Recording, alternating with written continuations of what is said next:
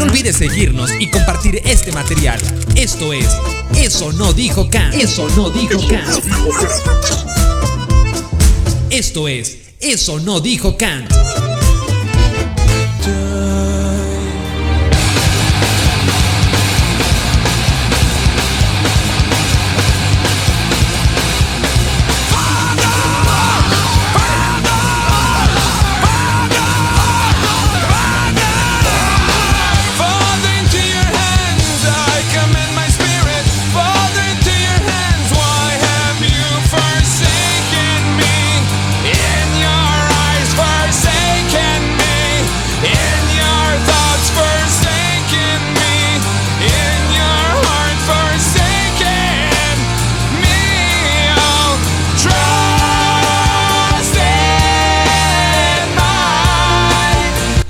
Tal? Yo soy Edgar Pacheco y esto es Eso no dijo Kant. El día de hoy, el día de hoy vamos a hablar de la apostasía. ¡Comenzamos!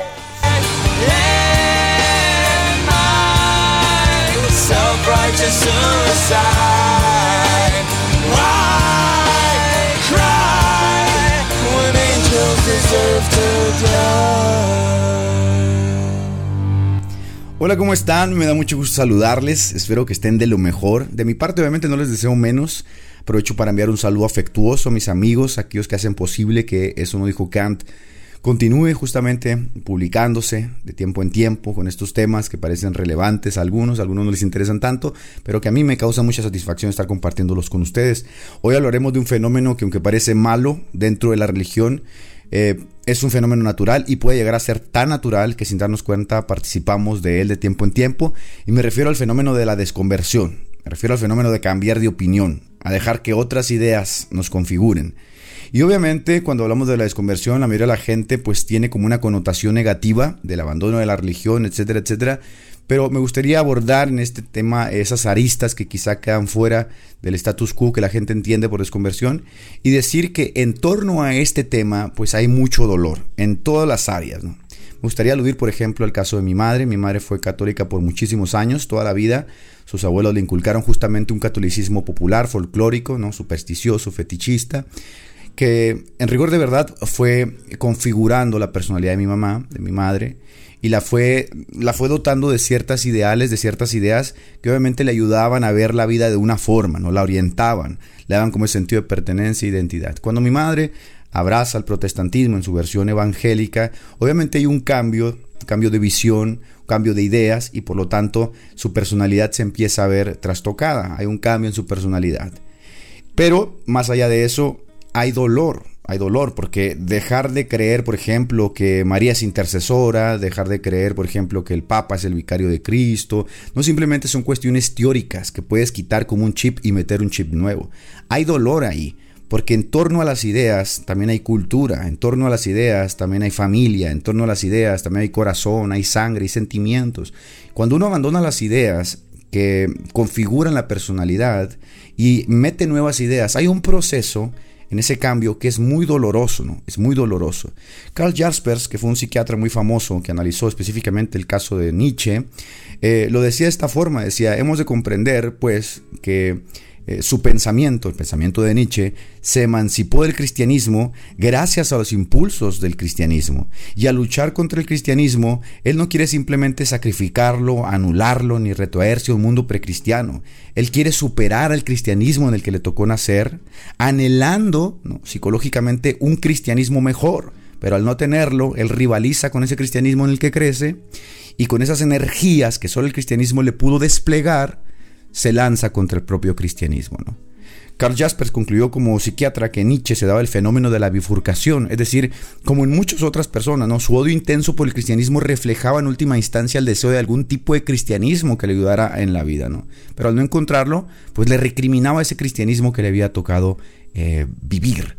Yo sé que en el mundo religioso, en cualquiera de sus vertientes, en el budismo, los menonitas, ¿no? los, los protestantes, los católicos, los ortodoxos, los hindúes, etc., el fenómeno de la desconversión o el cambio de opinión puede ser muy chocante, puede ser muy devastador para muchas personas, por el caso de que implica tener que lidiar con los aspectos de la familia, de la sociedad, del trabajo, de los amigos, y de repente ver que una persona a la cual tú conocías de cierta manera o de cierta forma ha cambiado de opinión, puede ser muy doloroso, no solo para la persona, sino para aquel que trata con dicha persona.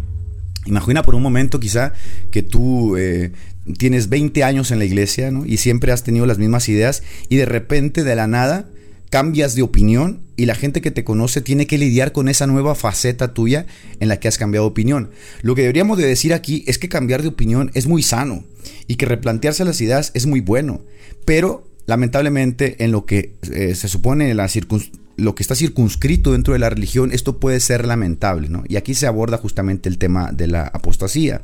Pero, por ejemplo, citando a Unamuno, él hablaba justamente lo mismo. Él decía, lo que voy a exponer aquí en sus memorias querido lector, es mi agonía, mi lucha por el cristianismo, la agonía del cristianismo en mí, su muerte, su resurrección en cada momento de mi vida íntima.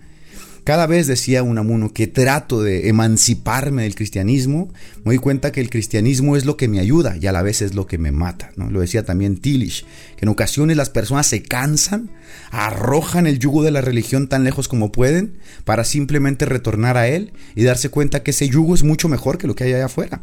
Entonces cuando hablamos del cambio de opinión, me gustaría iniciar diciendo en este podcast que las ideas nos configuran, que las ideas le dan soporte a la manera en que vivimos.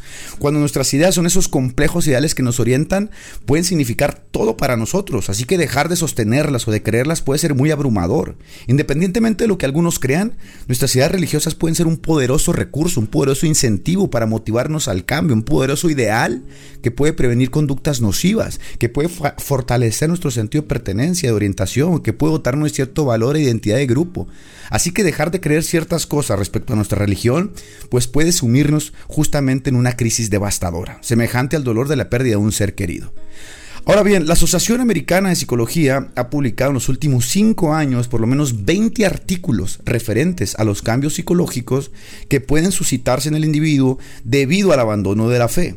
En su último artículo llamado Psicología de la Apostasía, enumeran una serie de puntos positivos y otra serie de puntos negativos en torno a lo que sucede a la personalidad de aquellos que abandonan sus ideas religiosas. Y ojo, que eh, ellos analizaron a más de 600 personas que profesaban el cristianismo, pero hay otros artículos donde analizan a hindúes, a budistas y a otras, eh, a otras personalidades que, que, tienen religiones distintas. En mi caso me gustó este artículo porque estoy circunscrito a la religión cristiana por Occidente, porque vivo en Occidente en donde la religión cristiana tiene predominancia. Algo interesante a remarcar en este artículo es que para ellos algo que sobresalió en todos los casos, de esos más de 600 casos, es que los apóstatas con una personalidad introvertida solían sufrir mucho más ante el abandono de la fe que aquellos que tenían una personalidad extrovertida. Algunos denominaron al proceso de cambio una crisis devastadora para ellos, mientras que aquellos que tenían una personalidad extrovertida se vieron sumamente beneficiados, sustancialmente beneficiados, cuando abandonaron la fe. Esto me pareció muy interesante porque recuerdo haber leído un libro que se llamaba Quiet de Susan Cain, que trata justamente del tema de la introversión que casi no se ha abordado justamente porque el ideal en nuestra cultura es el hombre extrovertido para la empresa, para la religión, para la vida social. Ahora bien, cuando se hace el análisis psicológico entre los introvertidos y los extrovertidos en torno al abandono de la fe y la forma en que ellos vivían la religión, los puntajes se, se, se dividieron totalmente. Por ejemplo, los extrovertidos al abandonar la fe dijeron que habían recuperado horas de sueño valiosas, que sus niveles de estrés bajaron estrepitosamente, de que hablaban con más seguridad del destino, del cual ellos aseguraban que ahora tenían bajo control, que ahora ellos sentían que tenían el control de su vida y que podían, tomar decisiones sin tener la necesidad de que consultar a la Biblia, a la religión, a sus padres o a las autoridades dentro de esa visión gerontocrática de la iglesia. Esto me llevó a pensar obviamente que la religión para una personalidad extrovertida puede ser muy abrumadora. Y si tú eres extrovertido y estás dentro de la religión cristiana, Eh, puede llegar, pueden llegar momentos en los que te sientes muy, muy abrumado por la forma en que la religión cristiana tiene estos acentos en la introversión. Puesto que los acentos, por ejemplo, en la introspección, del silencio, el recogimiento, el foro interno que enarbola la religión, puede hacer que dichas personas extrovertidas se sientan muy incómodos. Y esto eh, puede responder el por qué estas personas extrovertidas se sentían libres en algún momento cuando abandonaban la fe. Pero también hay que decir que estas personas, la mayoría de ellos, no abandonaban la fe totalmente. El estudio dice que la mayoría de ellos buscaron una nueva forma de espiritualidad. Y esto es bien interesante, porque si tú te das cuenta en el día de hoy, cuando tú volteas a ver al mundo evangélico, te vas a dar cuenta que muchos de estos jóvenes se decantan por la música, por el rock, por esas charlas motivacionales, por los conferencistas, por los campamentos, por los rallies, porque están buscando de alguna forma expresar o buscar, más bien, buscar más bien que su personalidad cuadre o embone con esa faceta espiritual o esa, esa faceta de la religión que ah, esté de acuerdo con ellos. Mientras que los introvertidos, cuando abandonaban la fe, cuando ellos abandonaban la religión, para ellos eh, era totalmente una crisis devastadora, ¿no?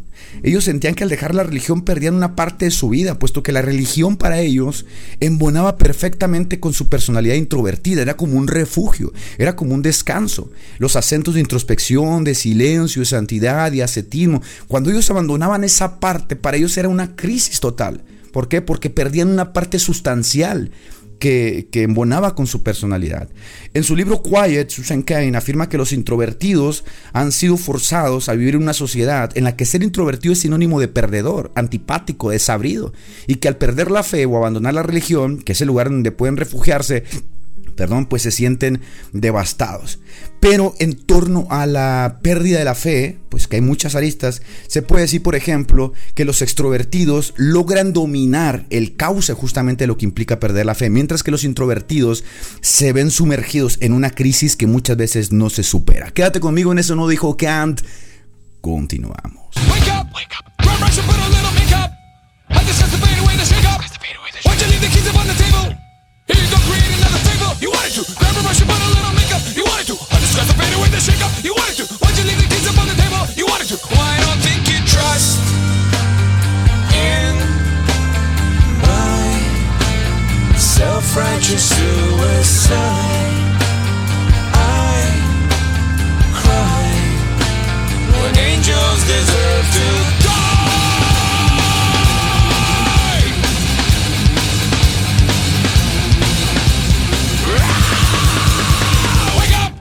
Bien, cuando hablamos de la personalidad, estamos hablando de los rasgos, de las cualidades que configuran la manera en la que una persona es y que obviamente la diferencian de las demás personas. No hay dos personas iguales en el mundo.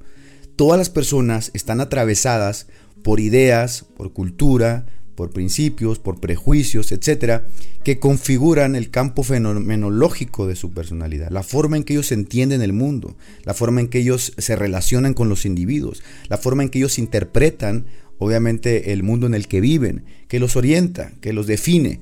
Y esta cuestión es muy importante cuando hablamos de la iglesia, de la religión, porque la religión suele atomizar a las personas, suele verlas como a todas iguales, de tal forma que el mismo juicio que aplicamos para una persona se debe aplicar para el otro. Pero esta forma sesgada de aplicar juicios dentro de la religión hace que muchas personas se sientan descontentas porque la personalidad queda atomizada o en algún sentido desdibujada, es decir, se juzga con un parámetro general, universal, a personalidades distintas. Obviamente la interpretación simplista, unívoca que hacemos del ateísmo monoteísta, que es nuestro caso porque vivimos en Occidente y el ateísmo se da justamente en el contexto del cristianismo, del judaísmo, eh, no cuadra muchas veces con la personalidad de las personas. Si tenemos en cuenta obviamente que el ateísmo pues surge de la situación de hombres que creían en Dios y luego lo negaron, ¿no?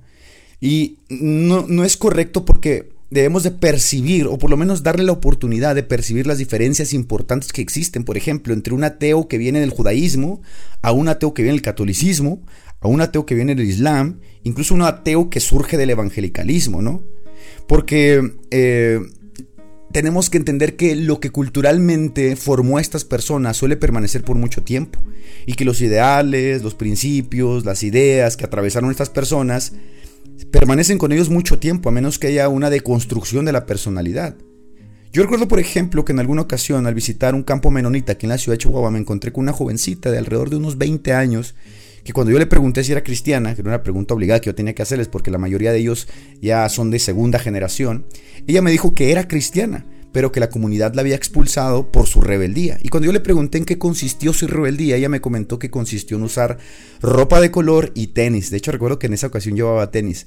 Así que lo que para su comunidad parecía una rebeldía de gran tamaño imperdonable, ¿no? Casi casi como una apostasía, a mí me pareció una nimiedad, una tontería. De manera que lo que para ella o para la comunidad era una herejía, a mí me, a mí me pareció una estupidez, ¿no? Al mismo caso, cuando hablamos justamente del ateísmo o de aquel que abandona la religión, tenemos que hacer un acento justamente en los detalles de la personalidad. Ya lo decía Kierkegaard, ¿no? Kierkegaard decía que algunas veces aquellos que dudan son los que en verdad creen, solo que se ven inmersos en una lucha de vivir su fe con dolor.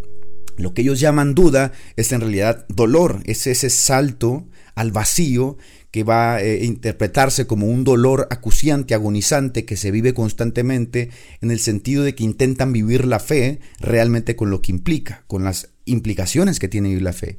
Mientras que otras tantas personas muchas veces dicen creer cuando en realidad dudan, puesto que manifiestan con su vida un desinterés por lo que dicen creer, y lo puedes notar, ¿no? Entonces hay que distinguir entre estos que dicen creer y no creen y aquellos que dudan y creen. Cuando juzgamos el fenómeno de la apostasía, pues no podemos dejar de lado la arista de la personalidad, que en cierto sentido está configurada con el acento de lo que hay en el corazón del hombre.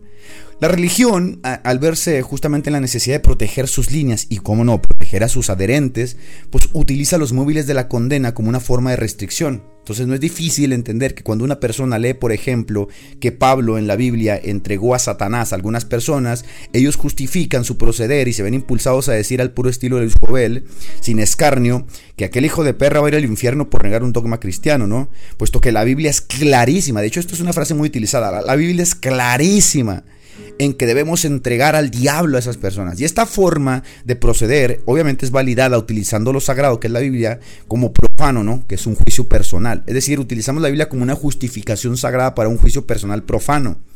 Pero pensando justamente en que los individuos llegan a la apostasía por muchos laberintos, pues uno podría hacer juicios más objetivos al conocer la personalidad, que creo que es una de las cosas que Susan Kane trata de darnos a entender en su libro The Quiet, ¿no? Que este mundo lamentablemente ha sido dominado por el ideal cultural de la eh, personalidad extrovertida y que la religión se ha visto justamente golpeteada por este fenómeno de la extroversión y que los introvertidos sufren de forma silenciosa mucho más de lo que sufre un extrovertido incluso al abandonar la religión. Voy a proponer un ejemplo. Eh, ahí donde tú estás, haz una imagen con tu mente de un hombre cavernícola. No importa que sea un estereotipo, una imagen estereotipada. Y vas a tener delante de ti ese estereotipo, esa estampa de un hombre violento, agitando con su mano derecha un mazo de madera, enseñando sus dientes, gruñendo. Y la imagen, obviamente, por estereotipo, nos causa temor. De ninguna manera quisiéramos estar cerca de este hombre troglodita, ¿no? Pero si ampliásemos la imagen y pudiésemos ver que detrás de él está una mujer y un niño agazapados, y enfrente de él está un tigre de dientes de sable, de pronto la imagen se torna tierna, se torna angustiosa, se torna empática, sientes un impulso y una necesidad de ayudar. ¿Por qué? Porque tienes ahora sí un panorama más amplio de lo que ese hombre está haciendo. Incluso esa violencia que el hombre está proyectando tiene una justificación que puedes empatizar con ella. Lo mismo sucede cuando de alguna forma empiezas a conocer a las personas que han abandonado la religión, cuando empiezas realmente a conocer al ateo, al blasfemo, al agnóstico, al hereje, al que está dañado, al que sufrió alguna decepción, al que creció en un entorno de un movimiento cristiano fundamentalista, yo qué sé, de repente te empiezas a dar cuenta que el proceder de Jesús o el proceder de, de, de, Dios ante estas personas es muy diferente a los juicios profanos que nosotros llegamos a emitir. Por supuesto que hay muchas distinciones en torno a esto, ¿no? Y habría que prolongarlas según la escala del análisis de un modo más amplio, más preciso, más detallado. Pero si hablásemos de mi caso, por ejemplo, el dolor que yo experimenté al dejar la religión me llevó de un estado de crisis devastador que incluso me llevó a buscar eh, psicólogos, me sumió en el alcohol mucho tiempo, eh, en, esas angustias, en esas eh, crisis de ansiedad. Mientras que a un amigo mío, que también abandonó el cristianismo, yo noto que él lo vive como el mayor logro de su vida. Tomando en cuenta el caso de Susan Kane de los extrovertidos y introvertidos, yo me doy cuenta que en efecto yo soy sumamente introvertido y él es el alma de las fiestas. Creo que la última parte de este podcast servirá para delimitar el hacia dónde vamos una vez que llegamos al punto de inflexión. Quédate conmigo en eso no dijo Kant. Continuamos. Padre nuestro, de todos nosotros, de los pobres, de los sin techo, de los marginados y de los desprotegidos, de los desheredados y de los dueños de la miseria, de los que te siguen y de los que en ti ya no creemos. Baja de los cielos, pues aquí está el infierno. Baja de tu trono, pues aquí hay guerras, hambre, injusticias. No hace falta que seas uno y trino. Con uno solo que tenga ganas de ayudar, nos bastaría. ¿Cuál es tu reino? ¿El Vaticano? ¿La banca? ¿La alta política? Nuestro reino es Nigeria, Etiopía, Colombia, Hiroshima. El pan nuestro de cada día son las violaciones, la violencia de género, la pederastia, las dictaduras, el cambio climático. En la tentación caigo a diario. No hay mañana en la que no esté tentado de crear a un Dios humilde, justo, un Dios que esté en la tierra, en los valles, los ríos, un Dios que viva la lluvia, que viaje a través del viento y acaricie nuestra alma. Un Dios de los tristes, de los homosexuales, un Dios más humano, un Dios que no castigue, que enseñe, un Dios que no amenace, que proteja, que si me caigo me levante, que si me pierdo me tienda su mano, un Dios que si hierro no me culpe. Y que si dudo me entienda, pues para eso me dotó de inteligencia, para dudar de todo. Creo que de algún modo, cuando dejas de lado ese agobio del debate o de buscar debatir, de intentar refutar al ateo, al agnóstico, al apóstata, y comienzas a ver a la persona, a toda ella, no importa quién sea o de dónde proceda o quién es, vas a encontrar que suele haber mucha sinceridad matizada en su blasfemia, suele haber mucho dolor matizado en su ira, suele haber profundas y sinceras emociones detrás de sus sarcasmos, de sus burlas, que suele haber necesidades reales detrás de la megalomanía de un ego lastimado. Nietzsche cree señalar un hecho decisivo, y todos lo sabemos, ¿no? Para la situación actual. Él no dice no hay Dios, él no dice no creo en Dios, él no se limita a comprobar como un hecho psicológico que la incredulidad está creciendo. No, no, él más bien se decanta por decirnos el por qué ha muerto Dios y en su juicio encuentra que nosotros lo matamos. Lo matamos al llegar al punto de inflexión que nos llevó a cobrar conciencia del qué creemos y por qué lo creemos. Es decir, somos estúpidos. Destruimos el mundo, dinamitamos nuestras creencias, arruinamos nuestras vidas y luego volteamos al cielo y reclamamos a un Dios que pisoteamos eh, porque no creemos en Él eh, porque nuestro mundo es miseria, ¿no? Al matar a Dios, pues nos matamos a nosotros mismos y aunque el tono de nuestras quejas sea correcto o que quizá lo consideremos justificado, la base de nuestras quejas es irónico porque estamos reclamando a un Dios al cual pisoteamos, al cual no creemos que sea capaz de ayudarnos. Entonces esta muerte de Dios es como una paradoja en la que nos reclamamos a nosotros mismos. Nosotros mismos destruimos todo lo que tenemos a nuestro alrededor y luego levantamos nuestro puño eh, recriminándole a aquel Dios al cual nosotros hemos destruido. El advenimiento del nihilismo, dice Nietzsche, va a ser la historia de los dos siglos en Occidente. Toda nuestra civilización occidental se lanza desde hace tiempo, dice, con una especie de atormentada tensión que crece año tras año y que va hacia una catástrofe inquieta, violenta, precipitada, como un torrente que quiere llegar a su conclusión, que no reflexiona, que no tiene miedo de reflexionar más allá de sus límites, ¿no? Límites sin freno que lo llevan hasta el precipicio donde él mismo se mata o termina matándose. Me recuerda mucho lo que sucedió en la Primera Guerra Mundial, ¿no? La modernidad trajo todos estos cambios a una Europa pristina que estaba acostumbrada a una vida de campo, una vida tranquila, de repente la revolución industrial, de repente la ilustración, de repente la alta crítica a la religión, de repente las megalópolis hicieron, por ejemplo, que personajes como eh, Charles Dickens, que escribió Oliver Twist, dijera que las megalópolis eran pasillos del infierno, que venían a destruir el espíritu humano, que la modernidad no era sino el espíritu de Lucifer que venía a trastocar la verdadera vida que Dios nos había dado, por lo cual ellos marcharon gustosos como una forma de emanciparse de toda esa ruina hacia la Primera Guerra Mundial. Algo así está diciendo Nietzsche. Nietzsche está diciendo que esta catástrofe que se precipita inquieta, violenta, eh, como un torrente que quiere llegar a, a, su término, es lo que todos estamos buscando. Y a la pregunta ¿por qué muere Dios? Nietzsche responde pues que ello es consecuencia del cristianismo. Y con esa respuesta lo que él quiere hacer es imprimir a la historia del cristianismo una significación totalmente nueva.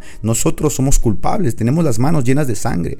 No lloremos, dice Nietzsche, no seas llorón, no te quejes, no te quedes como un náufrago en una barca que está a punto de sucumbir. Yo, dice Nietzsche, me voy a lanzar a la construcción de un nuevo hombre, del superhombre. Pero luego le dice a los otros, ¿y ustedes qué van a hacer? ¿Van a permanecer como perras gimoteadoras, ¿no? En esa barca, en el náufrago, o van a remodelar totalmente la vida que tienen. Este punto de inflexión creo que es esa parte a la que quería llegar en este podcast. Puedes renegar e irte. Creo que incluso para algunos psicológicamente es muy sano. De hecho, es mejor que te vayas ahora que estás como ya depresión a punto de explotar, a que explotes dentro de tus propios límites y te endurezcas. Los hallazgos de la, del estudio que estoy citando aquí sugieren fuertemente que los cambios en las creencias y los valores podrían haber comenzado mucho antes de la salida real de la fe. Es decir, es muy probable que ya no creas, es muy probable que eh, ya seas un apóstata dentro de la religión, de los límites de la religión que profesas, ¿no? Mientras que el cambio de personalidad se da mucho tiempo después de la transición. Es muy triste cuando ese cambio de personalidad se da dentro de los límites de la religión y haces daño a las personas. Mejor que te vayas, vivas el proceso doloroso y angustiante de la noche oscura y si Dios tiene misericordia un día retornes como retornan muchos otros o que realmente tengas la valentía de decir no más, no lo voy a hacer y que sufras como han sufrido muchos otros como hombre, lo que implica realmente el cuestionarse y vivir la vida religiosa con todas sus implicaciones. Eh, ante la pregunta sincera que probablemente te estés haciendo es, ¿qué hago ahora que siento que ya no soy el mismo? ¿Qué hago ahora que siento que ya no creo, que ya no siento la necesidad de la religión, de la vida espiritual? La respuesta puede venir de una vieja frase romana que dice solvitur ambulando, que significa se resuelve caminando. Hay ciertas cosas que están bajo nuestro control, hay ciertas cosas que podemos cambiar, pero hay ciertas cosas que no están bajo nuestro control. Es decir, para los tiempos en los que nos ha tocado nacer, crecer, vivir, eh, es imposible que nos aislemos o nos recluyamos en un monasterio tratando de no influenciarnos de los aspectos de la modernidad y la posmodernidad. Y es inevitable que vamos a ser traspasados de ideas, de conceptos, de nuevas eh, formas de ver la vida e interpretarla, y que al ser atravesados, probablemente de forma inocente, estas cosas nos van a lastimar, nos van a dañar y que están fuera de nuestra mano. ¿no? Por lo tanto, lo que queda nada más es solvitor ambulando, seguir caminando, seguir caminando y dejar que en esta etapa sea totalmente Dios quien te ayude, puesto que Dios ha prometido justamente ayudarnos en los momentos de dificultad. Mientras tú sigues caminando, Él hará lo que sigue. Y créeme, si Él regresó a este pobre pecador, también puede ayudarte a ti. Gracias por haber permanecido en eso, no dijo Kant. Hasta luego. Porque en ti quiero confiar,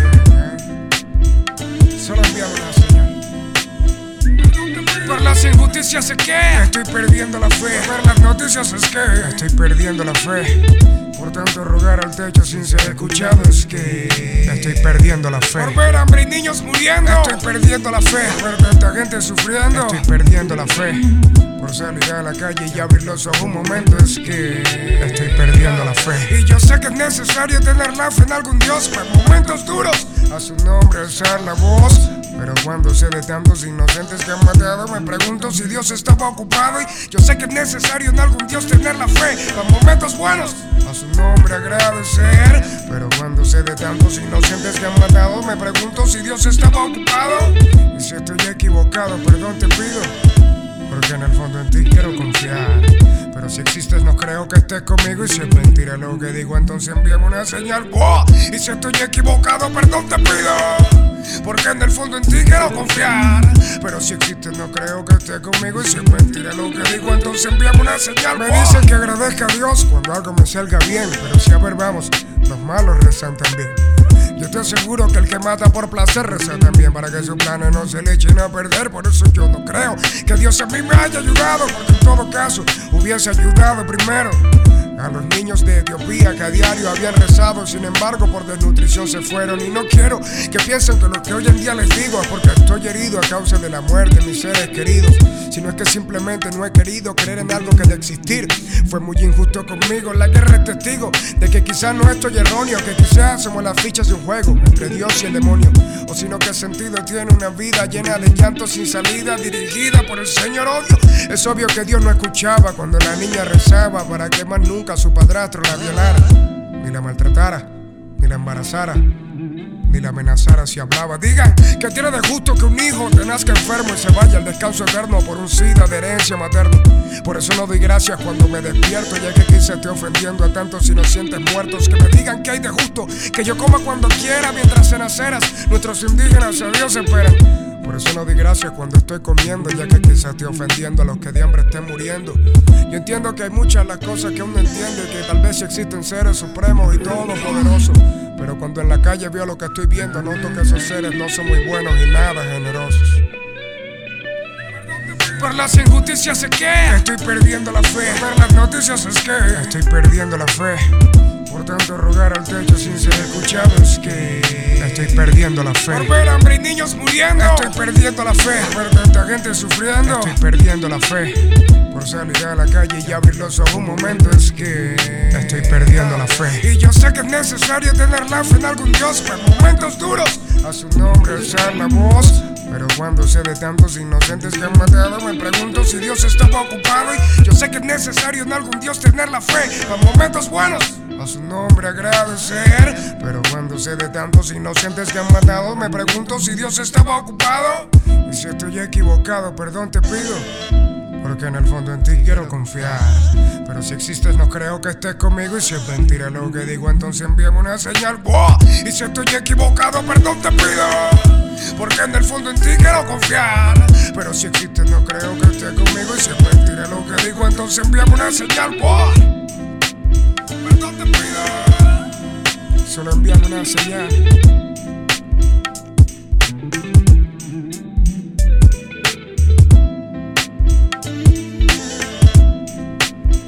Cancerbero. Me disculpo por si ofendí a alguien en esta canción, por cómo pienso yo. Aunque a pesar de que los momentos más duros, aún sigo diciendo, Dios mío, solo envíame una señal y cállame, porque estoy perdiendo la fe.